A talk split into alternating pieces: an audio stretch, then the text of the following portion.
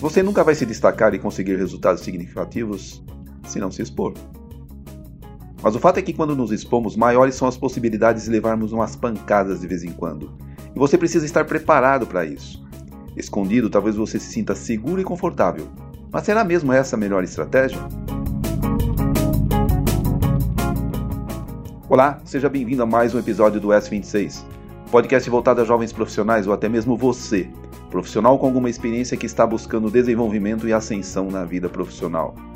Eu sou Milton Rego, profissional na indústria, com longa e sólida atuação em liderança e gestão, e ao longo da minha vida profissional, desenvolvi forte experiência na solução de problemas e liderança de equipes, com resultados expressivos nas áreas e companhias em que atuei. Ministro treinamentos e palestras em liderança, gestão e qualidade, e o objetivo desse canal é dividir com você minhas experiências para formar e trabalhar em equipes de alta performance e com resultados expressivos. principal tema a abordar com vocês aqui nesse episódio é que para avançarmos e evoluirmos, precisamos nos dispor a sair da zona de conforto. Precisamos dar a cara a tapa. Mas o que significa exatamente isso? Qual o sentido dessa expressão? Dar a cara a tapa significa literalmente se expor, encarar de frente os desafios e ter a coragem de enfrentar as consequências dessa decisão. Mas ter coragem não significa ausência de medo, muito pelo contrário, afinal todos nós temos medo do novo. O medo é, na verdade, um mecanismo de defesa, e a coragem é a decisão de agir apesar do medo. E quanto mais claro para você os seus medos, melhor você se prepara para os riscos e desafios para o passo que você precisa dar. E tem gente que fala que não tem medo, mas na minha opinião, se a situação é totalmente nova para você e você não tem medo, nesse caso então eu troco a coragem pela inconsequência. Porque nesse caso você não se prepara para os riscos ou imprevistos que podem ocorrer e pode literalmente se machucar ou machucar alguém. Mas se eu tenho medo, tenho que ter coragem para avançar, ou posso até ser taxado de inconsequente, por que sair daqui então? Não seria mais lógico ficar aqui na minha zona de conforto? Por que me arriscar se estou seguro aqui? Lê do engano. Ficar na área de domínio é sim mais seguro e confortável, é claro, mas não necessariamente é bom ou ideal ao longo do tempo. Costumo apresentar nos meus treinamentos ou palestras o exemplo do andar, do caminhar.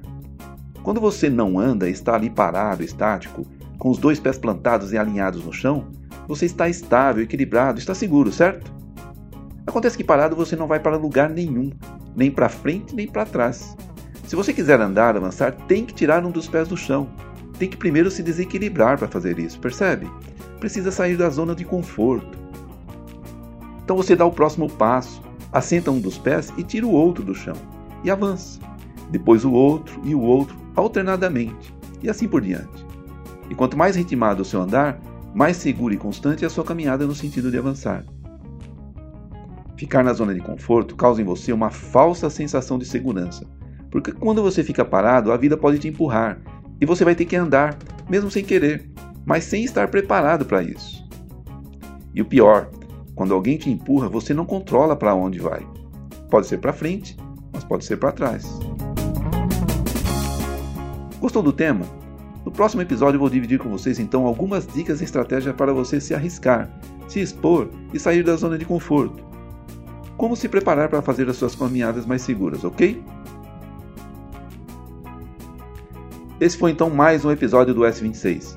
Espero que eu tenha contribuído de alguma forma para enriquecer o seu conhecimento e que esse possa ser mais um elemento para o seu crescimento profissional e pessoal também. Fique à vontade, comente, opine, compartilhe. Me siga aqui nas minhas redes sociais e divida suas experiências comigo.